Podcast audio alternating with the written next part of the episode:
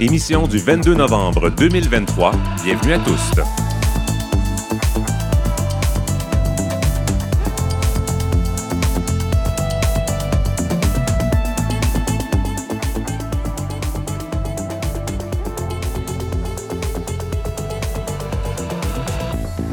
Kim Roy-Grenier au microphone. Aujourd'hui à l'émission, nous recevons le directeur général d'Interligne, Pascal Vaillancourt, à l'aube de leur soirée de financement, La Grande Démesure. Bonsoir, Pascal. Bonsoir. Est-ce que vous pouvez vous décrire et nous partager vos pronoms? Euh, je dirais que je suis un homme dans la quarantaine avec euh, une barbe avec un peu de poils blancs et les cheveux euh, mi-longs. Et qu'est-ce que ça veut dire pour vous faire partie des communautés LGBTQ? Euh, c'est faire partie d'une belle gang où on trouve souvent les, plus beaux comportements d'inclusion, les plus belles euh, manifestations d'empathie, de soutien. Et une gang aussi qui est très colorée. Et donc, ça va bientôt faire dix ans que vous êtes à Interligne. Euh, qu'est-ce qui a le plus changé depuis votre arrivée? Oh mon Dieu, ben, on parle souvent du mouvement LGBTQ. Hein. Je crois que c'est vraiment un mouvement, c'est vraiment en action, ça bouge, ça change. Je dirais que depuis quelques années, il y a eu vraiment une diversification des mots pour nous identifier, une diversification du, du vocabulaire, bien que les réalités ont toujours existé. Mais aujourd'hui, il y a vraiment une richesse, je trouve, dans notre vocabulaire. Et dans les choses que je remarque de plus en plus depuis les dernières années, c'est la solidarité de nos communautés, je trouve, qui est de plus en plus forte. En musique, euh, par la suite à l'émission, Garance Chartier nous fait découvrir trois artistes cette semaine. Le collectif queer Akira et le Sabbat et les chanteurs euh, Jérémy Dutcher et Héron. Et puis, euh, comme ce sont les rencontres internationales du documentaire de Montréal, les RIDM, nous allons vous parler d'Éviction, un documentaire sur une colocation queer victime d'une reprise de loyer. La réalisatrice se joindra avec nous un peu plus tard, mais en attendant, l'une des dernières locataires du lieu, Marine Goury, est avec nous. Bonsoir. Bonsoir. Est-ce que vous pouvez vous décrire et nous partager vos pronoms? Oui, euh, ben, je, c'est ça, je suis dans la trentaine, euh, pronom elle, elle, et euh, j'ai une longue tresse, des grosses cernes aujourd'hui, euh, et j'ai perdu mon piercing.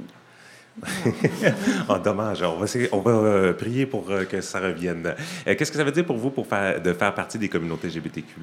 Euh, ben, ça veut dire euh, avoir affaire à beaucoup de et de fabuleux un petit peu tout le temps, puis euh, faire face à des challenges autant à l'extérieur et à l'intérieur de la communauté avec euh, les, le changement du contexte politique et relationnel qui se passe euh, un petit peu constamment. Là.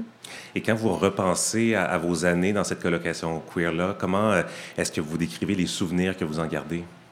Euh, ben, c'est sûr que c'est très, euh, c'est très émotionnel. C'est une maison qui n'a pas été seulement le lieu, euh, mon lieu d'habitat, mais aussi le lieu de passage de beaucoup de personnes, beaucoup d'amis. C'était euh, un lieu de rencontre, un lieu où on a fait des ateliers. Fait moi, c'est des bons souvenirs que j'ai, mais là, c'est, un long deuil à faire de la perte d'un tel espace, non seulement pour nous, mais aussi pour le reste de la communauté. On en reparle en fin d'émission. Moi, c'est Kim Roy-Grenier. Je suis journaliste homosexuel et non-binaire. J'utilise le pronom il, sauf quand je suis maquillée ou je laisse le choix entre il ou elle. Ce soir, sur scène, je porte une chemise au motif euh, impressionniste. J'ai l'impression des fois de porter du Monet ou du, du Cézanne euh, avec un survêtement bleu marin pour l'agencer à mon vernis la semaine dernière. Toujours ce fameux black and blue qui reluit et qui attire l'attention. Nous sommes en direct du bar Le Normandie dans le village à Montréal. C'est parti pour tous.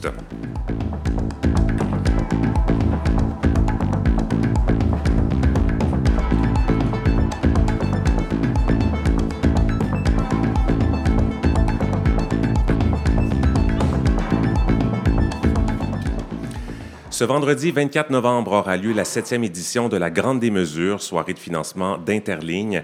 À cette période-ci, l'an dernier, Interligne lançait un appel au public pour sauver euh, ses services d'écoute la nuit. Au printemps dernier, le gouvernement a finalement accordé des fonds euh, pour euh, la préserver, mais c'est une enveloppe pour trois ans seulement, donc encore une fois temporaire. Le financement, euh, c'est donc toujours un enjeu pour l'organisme et donc on parle de cette soirée et de l'organisme en général avec son directeur général Pascal Vaillancourt. Bonsoir.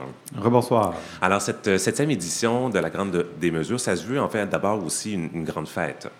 Oui, c'est une grande, fête, en fait, qui vise à rassembler, en fait, les alliés de notre organisme, les personnes qui veulent le soutenir, les personnes qui sont avec nous au cours de l'année, qui nous accompagnent. Et oui, effectivement, l'ultime objectif de cette soirée-là, c'est de lever des fonds pour maintenir nos services, puis pour continuer de se développer comme organisme, pour bien répondre aux besoins qui sont quand même changeants dans les communautés. Donc, euh, soirée festive, il y aura de la musique, euh, prestations. Oui, c'est une soirée en fait où il va y avoir d'abord un cocktail où on va parler de la mission d'Interlink, de son rôle dans l'écosystème LGBTQ+. Par la suite, ça va être un côté beaucoup plus festif où là, il va y avoir en fait des artistes qui vont être là, des artistes de cirque, des artistes de burlesque. Il va y avoir également euh, des prestations de drag king, de drag queen également, et de la musique. Le but, c'est de faire la fête jusqu'à plus tard le soir possible, sans oublier qu'il va y avoir un traiteur sur place et un bar ouvert. C'est la saison euh, des campagnes de financement cet automne. Je trouvais, en tout cas, j'en ai vu beaucoup sur, mon, fil de, sur mes fils de nouvelles. Euh, c'est une source essentielle de vos revenus, ces campagnes-là, euh, parce que le soutien de l'État est insuffisant. C'est ça, qu'on comprend. Qu'est-ce qui fonctionne pas avec ce soutien institutionnel? Ah, le soutien de l'État, c'est, c'est un long dossier. Mais en fait, il faut comprendre qu'au Québec, le développement du milieu communautaire s'est fait dans les années 80, 70-80 avec des grosses sommes d'argent que l'État a données dans le milieu communautaire. À cette époque-là, les organismes LGBTQ+, étaient soit pas nés, ou ceux qui existaient ont été discriminés dans la distribution de ces enveloppes-là parce que la reconnaissance sociale des droits LGBTQ+, n'était pas au rendez-vous. Donc, c'était mal vu pour un gouvernement de soutenir ces organismes-là. Donc, ça, ça fait en sorte qu'aujourd'hui, les organismes LGBTQ, comme Interling, Interling, on est le plus vieux à l'heure actuelle au Québec, et on a quand même des soucis de financement, puis on est financé environ au tiers de, certains organismes qui ne sont pas LGBTQ+. Et Mais qui, ont la même mission que vous. Qui ont la même mission et qui sont même des fois plus jeunes que nous. Donc, euh, ça, ça crée un arriérage et cet, arrière, cet arriérage-là n'a jamais été corrigé malgré que les groupes l'ont adressé à plusieurs reprises et euh, en ont parlé. Donc, c'est un peu ça la campagne qu'on a menée l'année dernière dans le but de corriger ça. Euh, vous venez de parler de comparaison avec d'autres organismes qui ont la même mission que vous. Euh, est-ce que ces organismes-là euh, desservent aussi une communauté ciblée comme Interligne ou desservent peut-être la population plus en général? Est-ce que ça pourrait être là l'une des raisons aussi pourquoi le financement est plus gros? C'est une, façon que tout le monde va le penser. Là. Dès le mm-hmm. départ, on pense que les organismes peut-être hétérosexuels, cisgenres ou qui sont plus larges dans la population doivent aider plus de gens. Euh, mais la vraie vie, j'ai un organisme, entre autres en tête, qui vient en aide sur une ligne de prévention du suicide, qui vient en aide à des personnes, euh, disons que c'est un organisme plus généraliste dans la communauté, mais euh, au final, on aide le même genre de nombre de personnes dans une année. Interling reçoit environ 30 000, 25 à 30 000 appels dans une année. Même chose pour cet organisme-là. Par contre, cet organisme-là est financé euh, de façon beaucoup plus généreuse par le gouvernement. Je parle d'environ un million de dollars récurrents annuellement, tandis qu'Interling, on est autour de 300 quelques mille. Donc, quasiment trois fois moins. Oui. Euh, parlons-en, cette, cette, pas charge de travail, mais ces activités que vous faites, euh, vous venez de dire environ 25 000 à 30 000 appels par année. Oui, ça, c'est la ligne d'écoute. C'est vraiment le service d'aide, d'écoute et de renseignement. Oui, parce qu'il y a d'autres services, effectivement, à Interligne. Euh, cet automne, on a vécu un contexte quand même assez particulier qu'on n'avait pas vu depuis longtemps, avec une espèce de ressac envers la diversité de genre et sexuelle. Est-ce que dans les appels que vous recevez, vous le sentez, ce climat-là? Oh oui, on le sent on le sent depuis des mois et des mois. Comment euh, ça, se, ça, se, répercute ou ça transparaît? Ça se répercute par beaucoup de peur qui s'est installée. Bon, évidemment, les communautés LGBTQ+, ce sont des communautés marginalisées. Ce sont des personnes qui vivent, qui ont toujours des enjeux de, de sentiment de sécurité ou de, de, peur de ne pas être inclus dans leur milieu. Par contre, là, on sent que ça, ça s'est exacerbé beaucoup dans les derniers mois. Euh, les communautés ont peur, ont peur de marcher dans la rue, ont peur de perdre leurs droits, euh, on peur, en fait, on peur, mais aussi vivre beaucoup de détresse du fait d'être marginalisé encore plus par les politiciens, par les médias. Donc, euh, ça crée des sentiments de, de, peine, de tristesse, de dépression. Donc, c'est vraiment quelque chose qu'on entend beaucoup à la ligne ces temps-ci, c'est nommé. Je tiens à souligner que bien que je pense que toutes les communautés sont euh, attaquées un petit peu en ce moment, les personnes trans et non-binaires, c'est très difficile pour ces personnes-là. Vous venez de parler euh, des politiciens. Euh, cet automne, ils ont contribué euh, au climat, peu importe comment on veut, qualifier leur, contribution. mais vous venez de parler d'une certaine légitimisation de propos haineux ou intolérants. pour vous, la classe politique a eu un rôle à jouer dans cette forme de légitimisation-là? Hmm, malheureusement. C'est souvent l'ignorance qui amène à, créer cette situation-là. Mais évidemment, quand on entend des politiciens dire qu'on va créer un comité de sages pour parler des droits des personnes trans, alors qu'on a un bureau de lutte à l'homophobie et à la transphobie au Québec, qu'on a un réseau communautaire très organisé, très structuré, très compétent, euh, qui a des chaires de recherche qui s'intéressent déjà à ces enjeux-là, bien, veut, veut pas, ça, ça vient un peu ébranler euh, la confiance qu'on peut avoir en l'État. En plus que les gouvernements en général, bien là, on a une crainte des conservateurs, on a les courants de droite euh, aux États-Unis qui sont en train un peu de remonter chez nous ou faire des vagues chez nous. Euh, mais tout ça euh, fait en sorte qu'on a entendu des propos vraiment violents à l'égard des communautés. On parle d'idéologie trans, alors que ce n'est pas une, idéologie. On l'a prouvé dans la recherche depuis très longtemps. Donc, en remettant tout ça en question, mais ce qu'on fait, c'est qu'on remet en question la légitimité d'exister de certaines personnes et on donne le droit à des gens qui veulent avoir des propos haineux, de les, de les porter, de les amener dans l'espace public, alors qu'au Québec, on a fait un beau chemin législatif pour essayer de sortir de ça, d'avoir une belle reconnaissance sociale. Mais là, on recule. On recule à cause du climat actuel. J'ai discuté avec un ami en fin de semaine qui disait avoir trouvé la communauté euh, peu vocale sur cet enjeu par rapport, entre autres, au comité de sages euh, dont vous venez de parler, euh, comme quoi il n'y avait peut-être pas eu assez de dénonciations fortes, comme quoi cette initiative-là, elle est inacceptable. Est-ce que vous êtes du même avis? Vous pensez quoi de la réponse de la communauté? Je suis pas du même avis. Je, je pense que la communauté s'organise en ce moment. Je pense que les communautés se parlent, échangent entre elles. Euh, c'est aussi, en tout cas, on a, vu, il y a eu des, manifestations à Montréal, il y a eu, euh, avec une anti, euh, une contre-manifestation.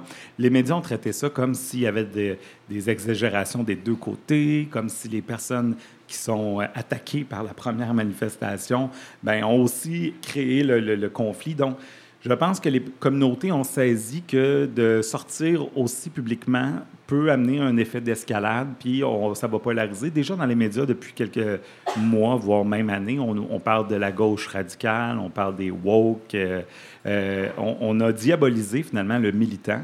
Et euh, ça, je pense que les, communautés l'ont compris. Dans le sens où en ce moment, je pense qu'il faut s'organiser, il faut se, parler, se tenir et choisir la stratégie. Mais là, la stratégie que moi j'ai remarquée puis que j'ai entendue aussi, c'est que on parle d'idéologie trans, mais on va amener les experts qui s'intéressent à ces enjeux-là des chaires de recherche. Ces gens-là ont fait des études universitaires, c'est documenté, c'est fait. Donc, on va mettre ces gens-là de l'avant d'abord. Mais je pense que les communautés vont réagir. Elles réagissent aussi à leur façon, des fois, dans chaque groupe, mais le, mouvement de solidarité, je, le sens s'organiser. J'ai l'impression qu'il va prendre toute sa place euh, dans les prochains mois. Un peu de promotion. L'émission Le Balado s'inscrit un peu aussi dans, cette mouvance-là, cette réaction-là. Euh, j'aimerais qu'on revienne un peu sur les services que vous offrez. On, a parlé de la ligne d'écoute. Euh, il y a le clavardage aussi. on vous la pose souvent la question, mais à chaque fois, vous êtes étonné des résultats. C'est encore beaucoup par téléphone? Ah oui.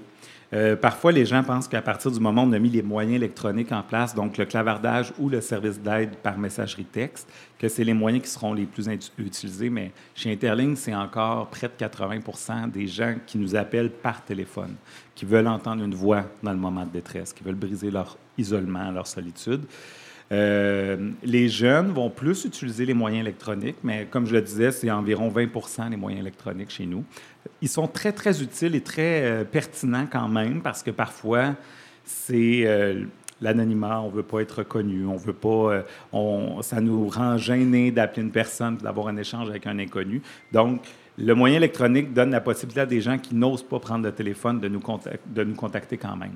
Donc, c'est quand même très utile, très pertinent, mais le téléphone demeure encore aujourd'hui très populaire.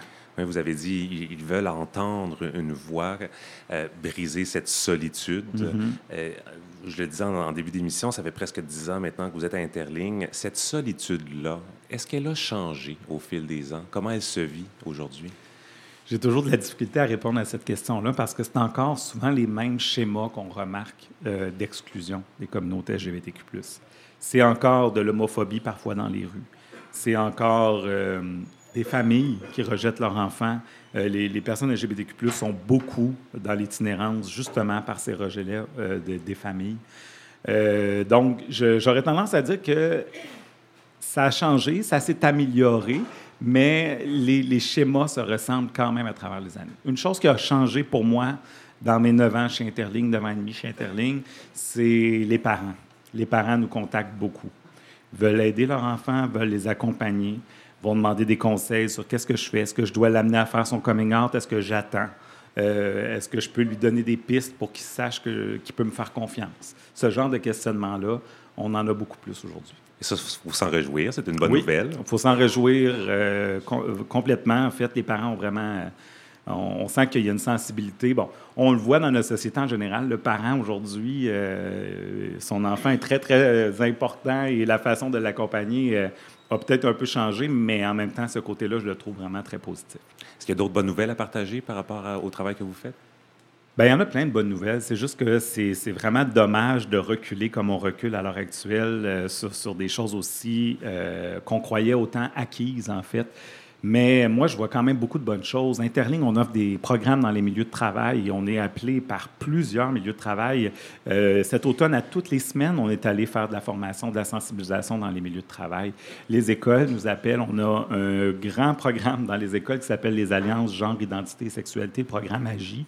Et ce programme-là vise à donner euh, la possibilité à des jeunes, en fait, on leur remet des outils pour leur permettre de créer des petites alliances LGBTQ+, au sein des écoles.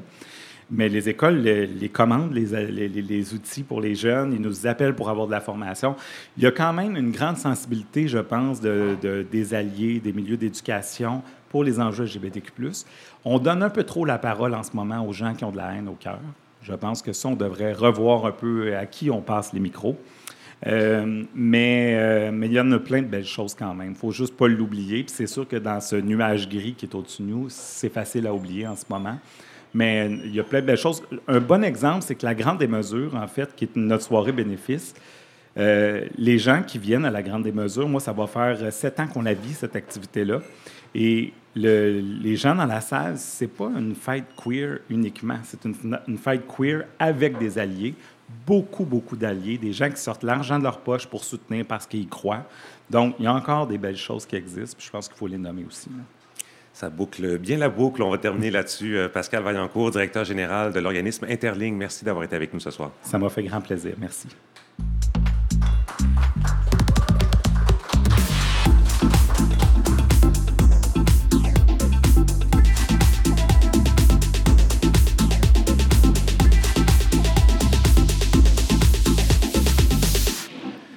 Plusieurs centaines de personnes se sont rassemblées lundi soir, le 20 novembre, devant le monument à Georges-Étienne Cartier à Montréal pour la marche du souvenir trans. Pour l'occasion, un immense drapeau trans a été installé sur le socle du monument. Il y a eu quelques discours, une minute de silence, bougie à la main qui a été observée en mémoire des disparus. En entrevue, j'ai demandé à l'une des organisatrices, Céleste Trianon, qu'est-ce que les gouvernements, les autres acteurs de la société peuvent faire pour appuyer les communautés, les communautés trans en ce moment.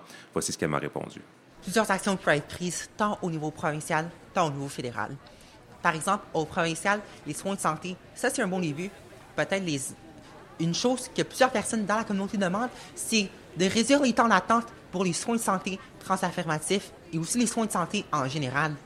Quant au niveau fédéral, une chose qui peut être faite, c'est de donner plus de financement à des organismes communautaires qui œuvrent pour les meilleurs intérêts des personnes queer et trans.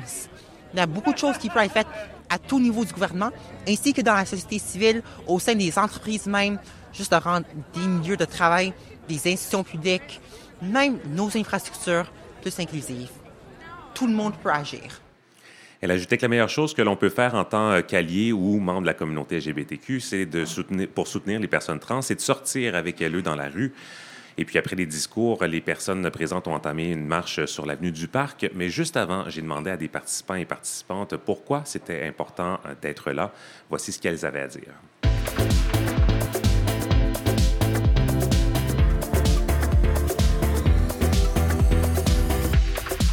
Je suis venu ici parce que je n'avais jamais été dans les euh, rassemblements trans avant.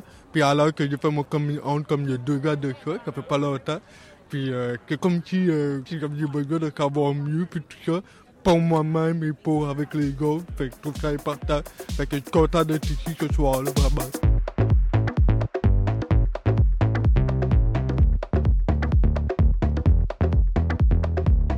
Je pense que c'est important parce qu'on voit autour du monde, au Canada et aux États-Unis, qu'il y a beaucoup de transphobie euh, envers tout le monde et même envers des enfants trans qui sont juste, euh, qui essayent juste de vivre leur vie. Et je pense que c'est important de, de, raise awareness et de, montrer aux gens qu'on est juste euh, des humains comme tout le monde et on veut juste vivre. Toujours dans le monde, il y a beaucoup de personnes trans et beaucoup de personnes trans qui meurent, qui ont des, des vies très horribles. Et, moi, je veux montrer que c'est nous sommes tous ensemble, nous sommes dans la communauté, nous sommes les personnes qui habitent à Montréal, c'est nous et ben moi je veux montrer que on est là et nous sommes nous sommes juste des humains comme tout le monde.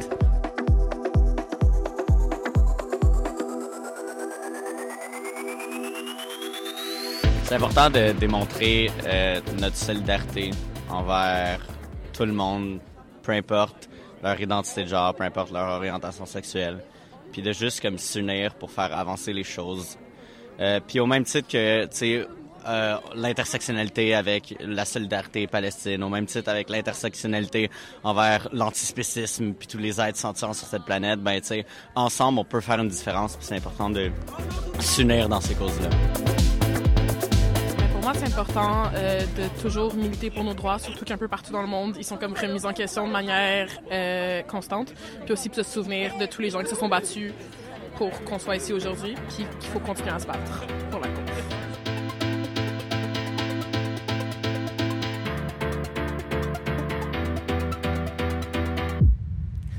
Autre nouvelle, le militant non-binaire Alex Frédéric Mignot a entamé une grève de la faim lundi le 20 novembre pour réclamer la fin de la désignation M ou F sur la carte d'assurance maladie du Québec.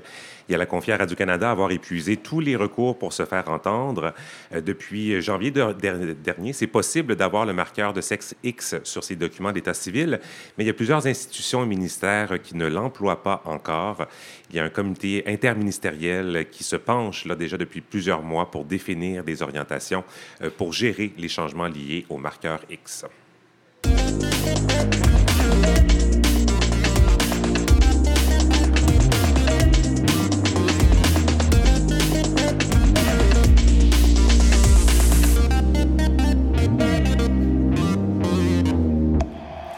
On s'en va faire un tour du côté de Québec maintenant, euh, où nous rejoignons Garance Chartier, notre collègue chroniqueuse en musique. Bonsoir, Garance. Bonsoir, bonsoir, que bien? Oui, merci. Est-ce que tu peux te décrire pour nos auditoristes? Euh, oui, je suis euh, présentement habillé tout debout sur mon divan avec le lit qui commence à l'extérieur du chaud. Donc, euh, aujourd'hui, il y a trois groupes euh, que tu veux nous présenter. Le premier, il s'appelle, c'est un collectif euh, queer, Akira et le Sabbat. Oui, un groupe français très revendicateur. Le Sabbat échappe à toute définition de genre. Un tourbillon queer, le, le rock, le techno, l'électro les six membres hors normes abordent les points serrés puis transforment leur en un besoin frénétique de danse, de trans et de mots qui claquent comme des pavés. Et euh, avant de continuer, on va écouter un extrait de leur première carte de visite ici, donc euh, qui s'appelle Kleenex. Papa, pas d'accord, mais maman, papa, pas heureux, wow. Oh, l'extrait devait être un peu plus long, mais est-ce qu'on peut le repartir? Papa pas d'accord, mais maman, papa pas heureux, wow. Non, ça sera tout ce qu'on a. J'espère que c'est pas la même chose pour les autres extraits. On en a d'autres. Mais on va pouvoir quand même les entendre, euh, Garance, parce que euh, ben, tu les as rencontrés récemment euh, lorsque tu étais de passage à Montréal. Oui, il était de passage le festival M Montréal. Je l'ai rencontré, j'ai eu la chance, cette grande chance, et je leur ai posé quelques questions, dont la première question qui était à question qui me je pouvais passer une entrevue sans leur demander la même question qu'ils posent à tout le monde. Ça représente pour vous de faire partie des communautés LGBTQIA+. Ça veut dire quelque chose du monde et qu'en fait, euh, si elle existe et qu'elle se rassemble, c'est qu'il y a un problème quelque part. Sinon, il n'y aurait pas une communauté. Mais en fait, nous, dans ce problème, on y voit une solution très forte et très simple c'est-à-dire que En fait, on est tellement dans un rejet qu'il faut qu'on trouve des solutions de survie d'abord. Et ces solutions de survie, c'est d'être ensemble. Et quand on est ensemble, il y a plein de problèmes qui se posent dans notre communauté aussi, mais on trouve des solutions. En tout cas, je trouve que c'est hyper beau de se rassembler, de se donner de l'espace pour se dire nous sommes dans un endroit où nous allons nous aimer, nous comprendre, nous entendre et réparer ces choses que les gens ont cassées dehors. Et peut-être en réponse à ces choses qui sont cassées, proposer de la colle. Quoi. On C'est est de la des fabricants de colle. C'est de la colle pour le cœur. Une petite parenthèse sur cette question. Pourquoi je la pose tout le temps? Je l'ai mentionné à la première émission. Je voulais peut-être le rappeler. On est à la semaine 11. C'est parce que dans des émissions de- d'information, souvent, euh, on est des intervenants, mais pour moi, euh, les personnes sont avant tout des, des- des êtres humains. Alors, ça permet de mieux les connaître, les connecter. Donc, merci de Garance de l'avoir relayé auprès euh, d'Akira et le Sabbat. Mais c'était pas la seule question que tu leur as posée. Non, j'aurais demandé aussi, euh, ils se disent un collectif queer. Moi, je voulais savoir en la musique qu'elles font est queer. Notre musique, elle est queer. On parce écoute leur que, réponse. bah, déjà, musicalement, on se laisse, on n'a aucune barrière, aucune limite.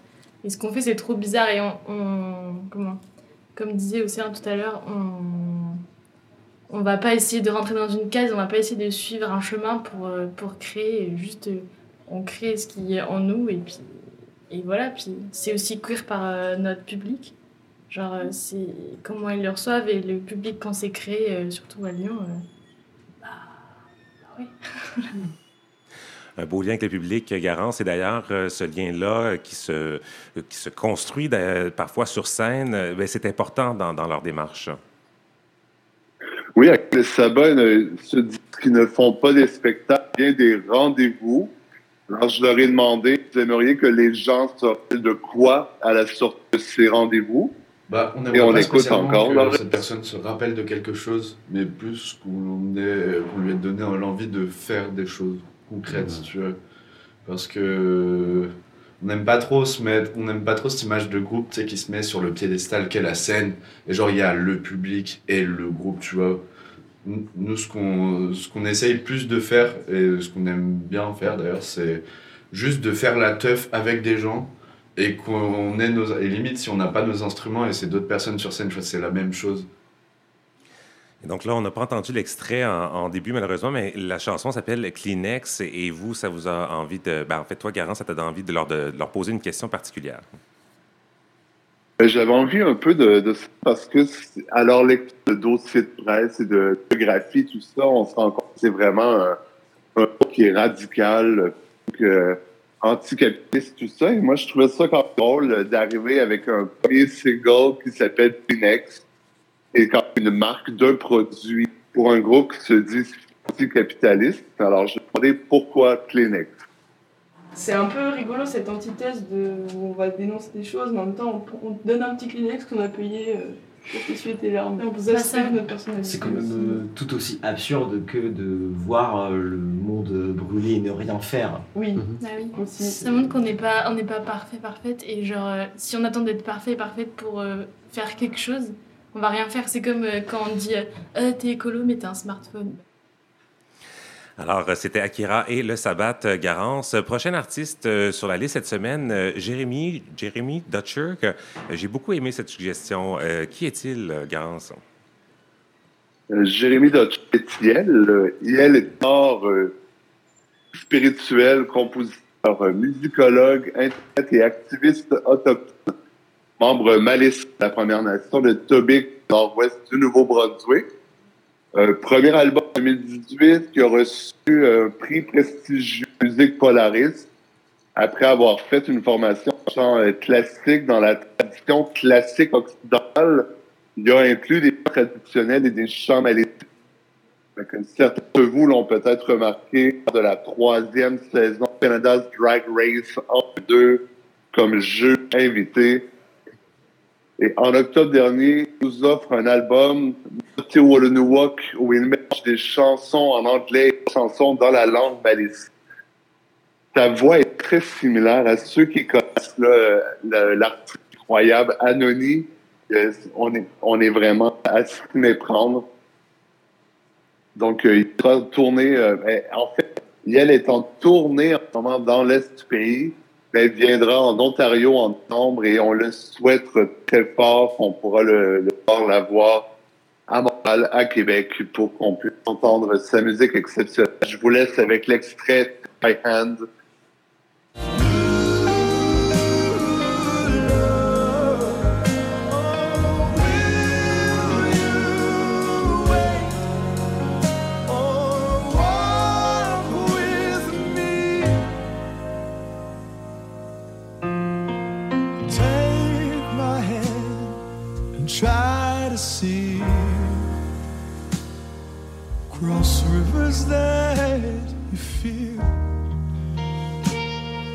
Stories you're afraid to hear can keep our love away. Alors, euh, c'était euh, J- Jérémy Dutcher. Et puis finalement, Garance, euh, dernier artiste, Héron.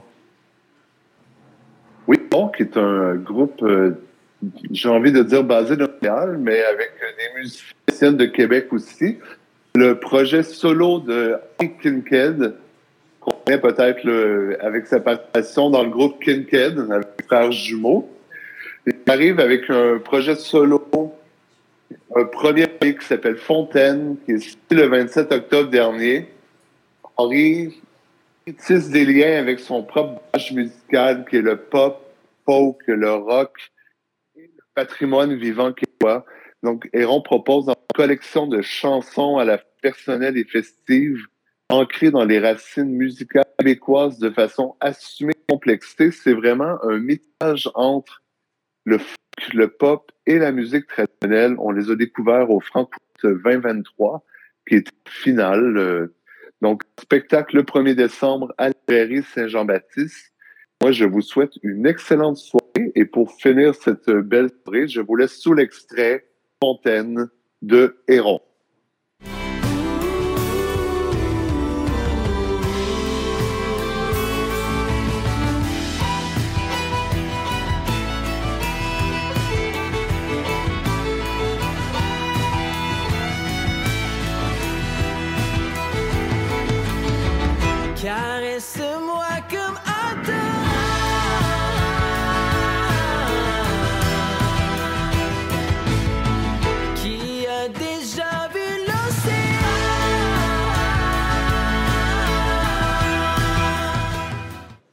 Merci, Garance. Et on s'excuse pour la qualité de la connexion. On- Le test à 18h30 était euh, nickel, mais bon, c'est la technologie. On va essayer de travailler sur une solution pour la prochaine euh, connexion à distance que l'on aura. Merci de votre compréhension. Alors, euh, j'avais hâte de pouvoir en parler de ce documentaire euh, parce que je, connais, ben, je connaissais le, mythique endroit dont il est question. Je le disais en début d'émission, ce sont les rencontres internationales du documentaire de Montréal. Ça se poursuit jusqu'à dimanche et dans la programmation, il y a ce documentaire qui s'appelle Éviction euh, sur une colocation queer de la rue Partenay à Montréal euh, qui a été dissoute après une reprise de loyer. Euh, le documentaire suit les derniers locataires à l'approche du déménagement. On en parle avec la réalisatrice euh, Mathilde Capone. Bonsoir. Bonsoir.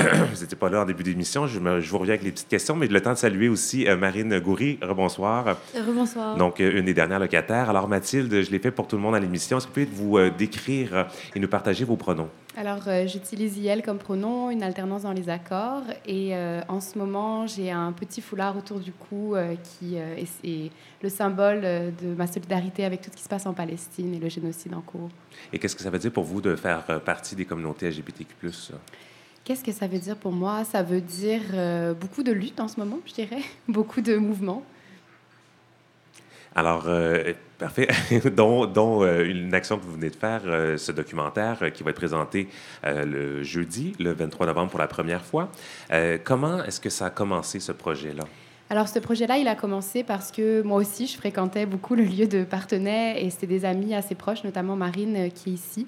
Et puis, j'ai vécu pendant plusieurs semaines là-bas. J'ai été accueillie avec beaucoup d'amour et de bienveillance. Et dans les moments que j'ai passés là-bas, je me suis dit, mais il faut absolument qu'il y ait une trace de, cet espace. Moi, je suis vraiment fascinée par, euh, par les espaces queer, les espaces lesbiens aussi des années 80. Et j'ai une grande nostalgique des années 80. J'aurais aimé ça être jeune et, connaître plus les, les- les mouvements euh, lesbiens de ces, de ces époques-là, mais aussi d'avoir des traces de ces espaces. Alors, j'avais vraiment envie qu'on garde plus en mémoire euh, les lieux qui sont importants dans nos communautés, les lieux qu'on perd, les lieux que, pour- que pourtant on façonne pendant des années. Donc ça a été un peu le, point de départ, c'était il faut laisser une trace de cet espace-là et aussi des personnes qui y habitent parce que c'est des personnes absolument euh, incroyables, extravagantes, grandiloquentes. Alors il y avait vraiment l'envie de leur donner parole, mais aussi évidemment de parler de la crise du logement. Mais le point de départ, c'est aussi de créer une mémoire autour de nos espaces qu'on perd. Et Marine, de- de- vous avez joué un rôle aussi là-dedans parce que vous en parliez de ce projet-là et euh, vous avez beaucoup encouragé Mathilde à le faire, ce projet-là. Pourquoi? Je, je l'ai harcelé, en fait. Non, mais euh, c'est c'est Mathilde qui a eu ce- cette idée-là à la base. Là. Ça vient pas du tout de, de moi ou des autres habitants, habitantes. Euh, mais à partir du moment où Mathilde a, a mentionné l'idée de faire un documentaire sur ce lieu qui avait été clé dans la vie de beaucoup de gens qui allaient disparaître, moi, ça a quand même allumé quelque chose chez moi, qui suis quelqu'un qui est un peu obsédé par le, euh, le fait de garder en mémoire euh, l'archivage, la documentation, garder des traces, ne pas oublier. Euh, et en particulier dans des communautés où on a tendance à perdre nos, espaces, je trouvais que c'était une super idée. Et une fois que Mathilde l'a mentionné, c'est ça, ça m'a pas trop quitté. Et je, effectivement, je l'ai relancé plusieurs fois là-dessus pour qu'elle le fasse. Et je suis vraiment contente. Euh, donc, mais cette idée-là, d'abord et avant tout, elle est née parce que vous avez reçu un avis de reprise de loyer. Euh, Est-ce que, euh, Mariam, vous pouvez nous parler un peu de, ben, d'abord, quelle était cette colocation-là? Elle existait depuis combien de temps et comment vous avez appris cette nouvelle-là? Euh, oui, alors c'est une colocation qui a existé pendant 12 ans. C'est un genre de quelque chose qu'on pourrait qualifier de 11 et demi, euh, quelque chose qu'on pourrait plus se permettre aujourd'hui avec les prix actuels. C'est un rez-de-chaussée sur la rue Partenay qui euh, comprenait aussi un, sous-sol. Donc on avait une salle à dîner, un salon, six chambres, un autre salon en bas, un grand atelier, deux, deux salles de bain, une grande cuisine, deux balcons, une, un immense, une immense cour magnifique. Et euh, en fait, c'est un espace qui existait depuis euh, 2010. Euh, donc, qui n'a pas toujours été un espace euh, juste queer. Il y, a, y a toujours eu des personnes queer qui passaient, mais euh, les dernières années, en fait, c'est vraiment devenu un lieu où euh, c'était essentiellement des personnes queer qui y vivaient et où c'était, euh, euh, il y avait énormément de parties et d'événements qui se passaient là-bas. Et je, je te dirais qu'au cours des, depuis le début, en fait, c'est un espace euh, où beaucoup de gens assez euh, politisés, je dirais, se retrouvent. euh, se retrouvent. Et quand vous avez appris la nouvelle, il n'y avait, pas- il y avait rien à faire, là? Non, alors moi, ce qui est drôle, euh, ben, ironique, c'est que moi, c'est mon travail. C'était mon travail à l'époque de travailler dans un, un comité logement, donc où j'aidais les locataires euh, euh, non, non seulement à trouver du logement social, mais aussi à défendre leurs droits en termes de, de, droits des locataires face à leurs proprios, dans des situations d'éviction, etc. Là, on se situait clairement dans, des, dans une situation où euh, on pouvait rien faire, c'est-à-dire une reprise de logement. Donc, euh, c'est les nouveaux propriétaires qui achètent le logement, qui veulent y habiter. Et là, en général, il y a souvent des fausses reprises de logement. Euh, on en a débouté quelques-unes cette année. Mais là, ils avaient toutes les preuves. Je veux dire, c'était une petite famille qui euh, venait s'installer. Euh, C'était leur premier achat. euh, c'est même pas les si tu veux c'est même pas les pires ennemis dans le contexte du logement en ce moment mais ça, a quand même participé à la disparition de ce lieu-là Mathilde, Marine vient de le dire que le lieu s'est transformé au fil des années pour devenir véritablement beaucoup plus queer. La communauté queer, elle est, c'est vous qui m'avez dit ça quand on s'en est parlé avant, mais pas toujours facile d'y, avoir accès, surtout pour la documenter. Est-ce que vous pouvez nous parler un tout petit peu des, ben, un des enjeux euh, reliés à ça, pourquoi ce climat-là existe, mais aussi le contexte particulier dans lequel vous avez pu avoir accès à cette euh, colocation-là? Ben, je pense qu'on est une communauté qui a de la misère à se faire représenter avec raison, parce qu'on a été très mal représenté pendant euh, des années, à la fois dans les médias, à la fois dans les films, à la fois dans les romans. Euh, au niveau euh, général par le, monde mainstream. Et il y avait beaucoup donc, de personnes hétéros, cis, qui euh, parlaient des communautés queer. Et je pense que ça a généré beaucoup de méfiance, aussi avec la, queerphobie ambiante, la transphobie, etc., qui perdure, qui est encore là aujourd'hui, mais qui, qui, était encore plus présente à certaines autres époques. Donc, je pense que ça a généré beaucoup de méfiance. Et au niveau du cinéma, on le voit, là, c'est très difficile d'avoir accès euh, aux lieux, aux espaces, aux personnalités pour pouvoir faire des documentaires à l'intérieur de la communauté.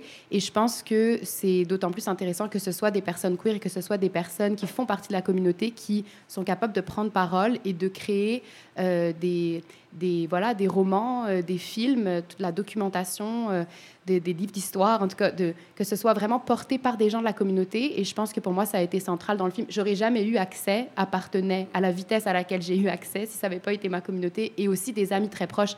Parce que euh, d'habitude, quand on fait un documentaire, ça nous prend des mois, voire des années de créer un lien de confiance pour être capable de pouvoir juste sortir une caméra, des fois devant certaines personnes. Il y a des gens qui veulent tout de suite se faire filmer, là, mais il y a des gens que ça prend vraiment longtemps. Et moi, Partenay, ça n'a pas été une hésitation. Évidemment, mon lien avec Marine, ça a beaucoup joué parce qu'on est très proches et donc, du coup, elle, elle a embarqué facilement dans le projet, mais et parce que ça faisait du sens pour elle. Mais même les autres personnes qui étaient aussi des amis, mais certaines personnes moins proches, il n'y a pas eu d'hésitation. Aussi, j'ai- déjà fait un, au- un autre long métrage euh, qui avait été vu et apprécié euh, par beaucoup de monde qui était, qui était dans, le collectif. Mais je pense que ce lien de confiance-là, ça m'a permis d'avoir accès, mais surtout d'avoir accès à beaucoup d'intimité dans le lieu, parce que je voulais pas du tout faire un, documentaire avec des têtes parlantes euh, et des entrevues. Il y en a quelques-unes dans le film, mais c'est plus des entrevues spontanées. Donc, je voulais vraiment avoir accès à l'intimité, suivre les gens dans leur quotidien pour montrer qu'est-ce qu'on perd quand on perd un lieu, puis qu'est-ce qu'on perd avec la crise du logement au sein des communautés queer. On reviendra sur cette proximité que, que vous avez, mais avant, c'est parce que là, vous venez de parler du documentaire. J'aimerais ça qu'on plonge dedans. Et pour aider euh, l'auditoire, euh, j'ai un extrait de la bande-annonce euh, qu'on va écouter à l'instant. Il n'y a comme pas eu de pancarte devant le bloc, rien. Puis je pense, je pense que le message c'est comme pas rendu. Fait qu'on a comme appris un peu qu'il y avait, que le bloc était vendu, que les visites étaient là. là.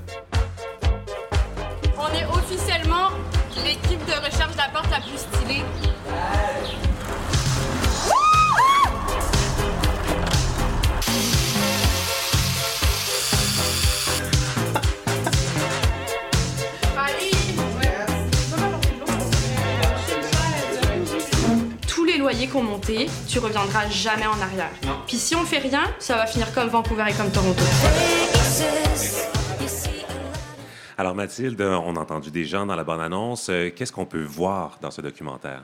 Ben, je ne vais pas tout révéler parce que le lancement Oui, est demain, oui. mais en gros, euh, on, voit, euh, on voit déjà le party, le gros party de départ qui a eu lieu pour célébrer la fin du lieu. Comme Marine le disait au début, c'était vraiment un lieu central pour les parties, les fêtes. Il y a des fêtes grandiloquentes là-bas.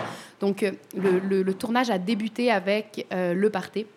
On a été une équipe, on était 7-8. D'ailleurs, c'est petite parenthèse, mais c'est un film complètement autoproduit, avec très peu de budget, toute une équipe bénévole au niveau du tournage. Donc, je ne sais pas si les gens ici sont familiers, familières avec qu'est-ce que c'est faire un film, mais c'est beaucoup de travail. Euh, puis c'est beaucoup de, gens bénévoles qui euh, étaient, avaient envie en fait que, que ce film-là ait lieu. Mais bref, ça a commencé avec le, le de départ et ça s'est poursuivi dans une semaine où on a été en immersion complètement dans le lieu avec toute l'équipe. Donc on a filmé des départs au travail, on a filmé les gens qui se font à manger le matin euh, au réveil, on a filmé des discussions au coin du lit, on a filmé des petites entrevues spontanées, vraiment le vivre ensemble. Donc le, le- les gens qui évoluent dans leur, dans leur quotidien. Et puis après, on a filmé aussi tout le déménagement. Donc évidemment, euh, un lieu de 12 ans d'habitat, il y a beaucoup de stock dedans. C'est beaucoup de choses à gérer. C'est beaucoup de personnes qui sont venues, qui ont déposé leurs affaires, qui sont jamais venues euh, les rechercher. Donc il y avait comme beaucoup de, de stock à gérer. Euh, donc on a filmé les gens qui font leur boîte, tout le deuil à faire de cet espace-là. Qu'est-ce qu'on fait avec ce stock-là Et comment, évidemment aussi, comment on, on, on va s'installer dans les, les nouveaux appartements qu'on a trouvés ou qu'on va trouver dans les prochains temps. Fait, il y avait aussi toute cette recherche-là d'appartements qui est très présente dans le film et euh, finalement donc le déménagement en tant que tel. Et Marine, euh, comment euh, vous l'avez vécu euh, d'avoir cette équipe-là qui vous suivait dans ce, mou- dans ce moment crucial? Euh, ben, nous, à la base, on était quand même contents de les avoir. Après, c'est vrai que c'est pas. euh, comment dire Euh, On n'est pas.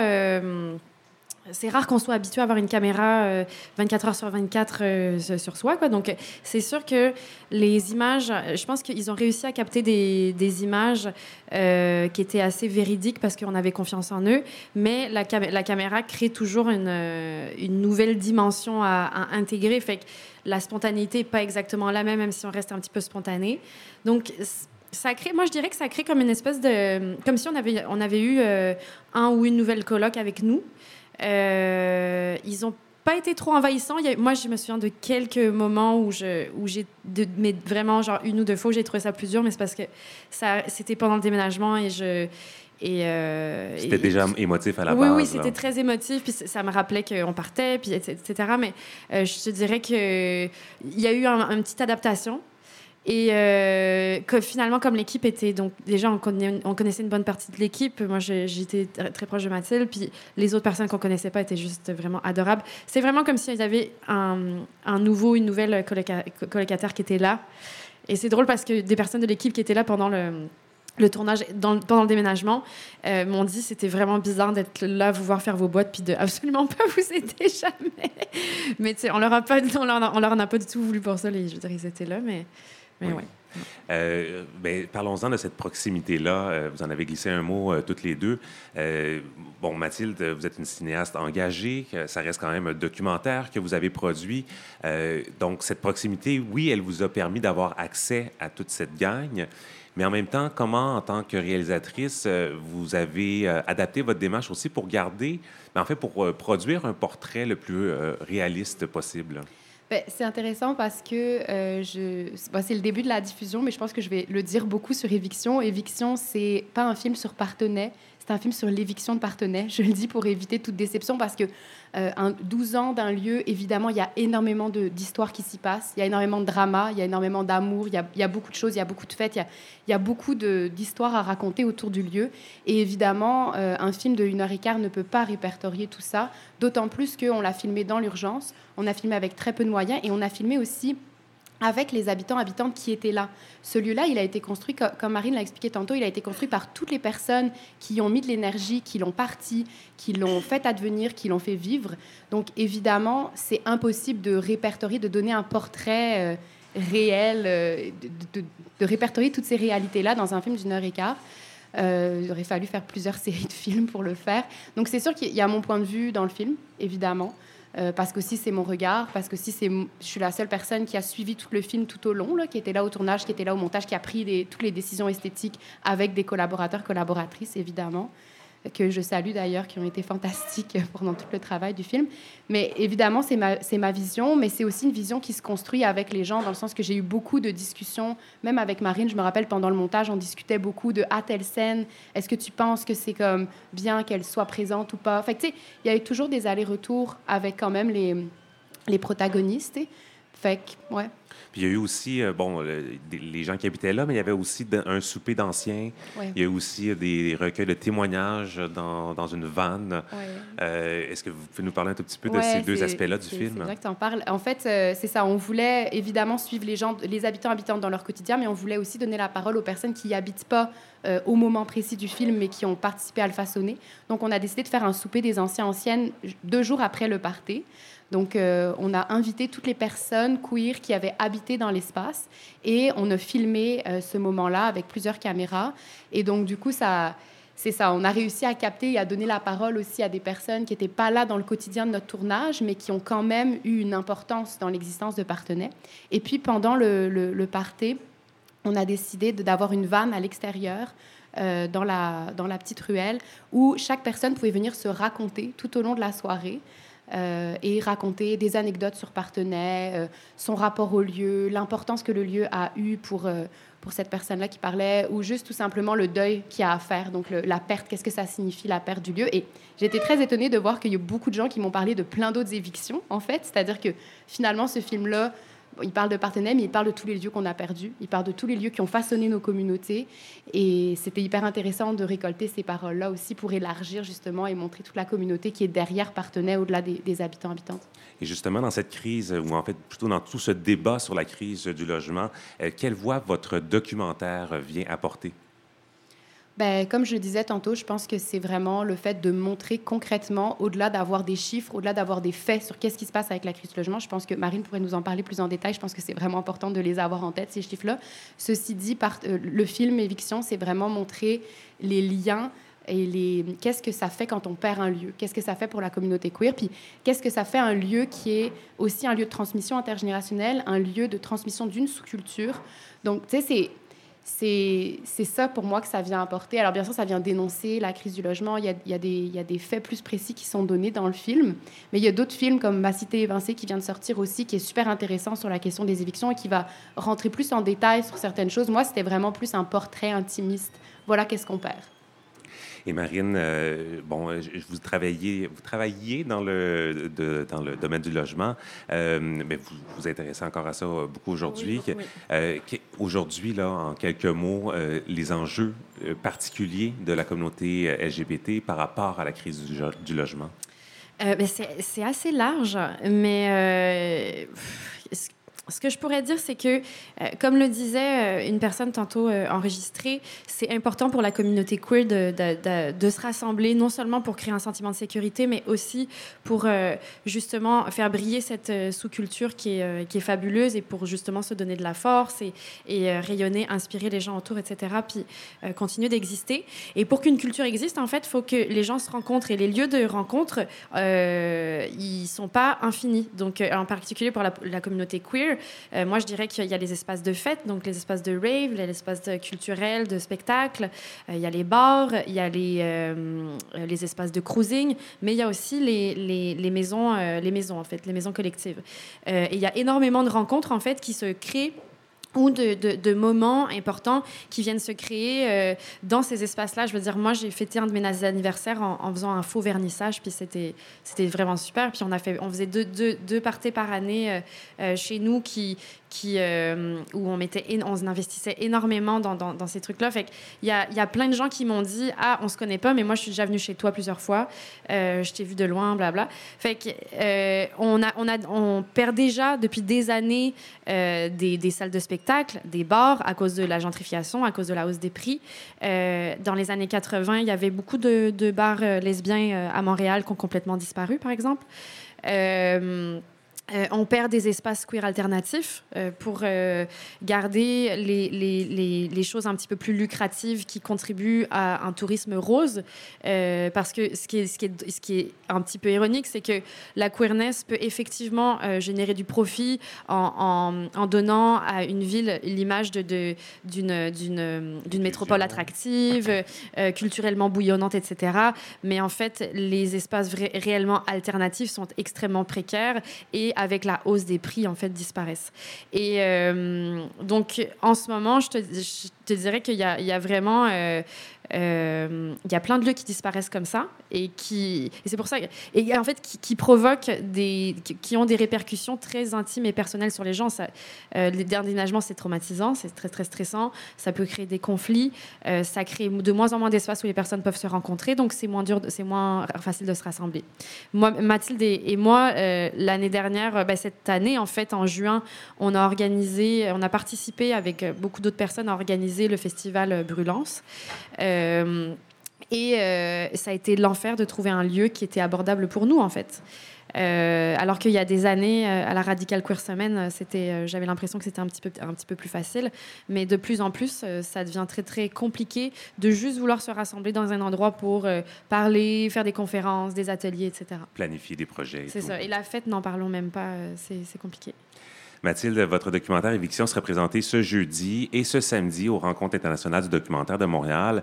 Samedi, ce sera au Cinéma du Parc. Il y a un événement euh, survenu récemment dont vous vouliez parler. Oui, c'est ça. Alors, euh, comme tu disais, donc mon, mon lancement de film est demain, sinon l'autre projection à 13h15 au cinéma du Parc. Il faut savoir que le cinéma du Parc, le 6 novembre dernier, a décidé d'annuler la projection d'une série de films d'une cinéaste palestinienne, Jocelyne Saab, qui était organisée par une coalition de 10 organisations culturelles, dont Regard palestinien. Euh, On est vraiment plusieurs euh, à être scandalisés par euh, cette censure incroyable. Ça pose vraiment la question de savoir pourquoi nos films pourraient être diffusés au cinéma du parc si ceux de cette cinéaste palestinienne-là ne peuvent pas y être. Encore plus dans le contexte aujourd'hui des bombes qui déferlent à Gaza et de la colonisation qui perdure en territoire palestinien. Alors, c'est une question super complexe à savoir si oui ou non on- doit maintenir ce type de projection dans le cinéma. Il faut savoir que le cinéma du parc, c'est un cinéma indépendant qui est hyper important euh, dans nos communautés, qui diffuse depuis des décennies des films politiques, des films audacieux, etc. Un, cinéma que je préfère au Cinéplex ou à Star Cité, évidemment, pour des raisons politiques évidentes.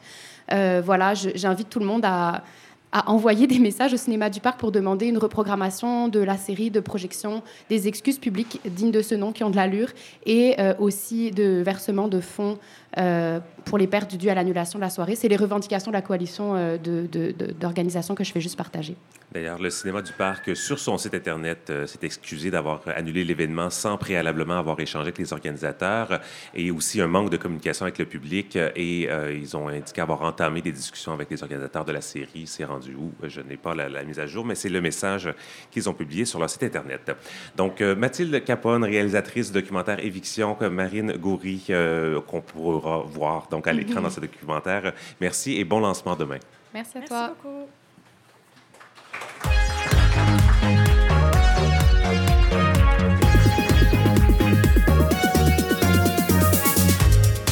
C'est déjà le mot de la fin, mais tout juste avant, j'ai une invitation à vous faire à l'approche des parties de Noël. Si jamais vous cherchez un endroit où faire un 5 à 7, euh, que ce soit avec votre employeur ou le groupe LGBTQ de votre employeur, bien évidemment, on vous invite à, venir au Normandie un mercredi. Ça nous ferait plaisir de vous y voir.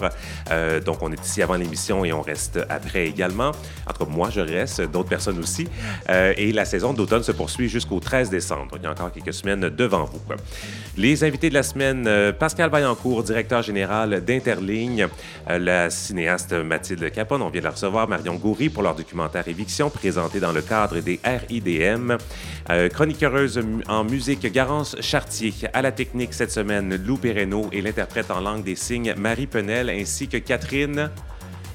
LP, de l'improvisation en direct. Ah, Voilà, donc euh, merci encore une fois d'avoir été avec nous aujourd'hui. N'oubliez pas de nous suivre sur nos réseaux sociaux. On a mis des photos d'ailleurs de la marche du souvenir trans en début de semaine. Euh, donc euh, Instagram, Facebook, TikTok, YouTube. Notre infolette également. Le formulaire est disponible sur notre site internet. Ici Kim Roy-Grenier, au nom de toute l'équipe, merci d'avoir été avec nous et je vous dis à la semaine prochaine.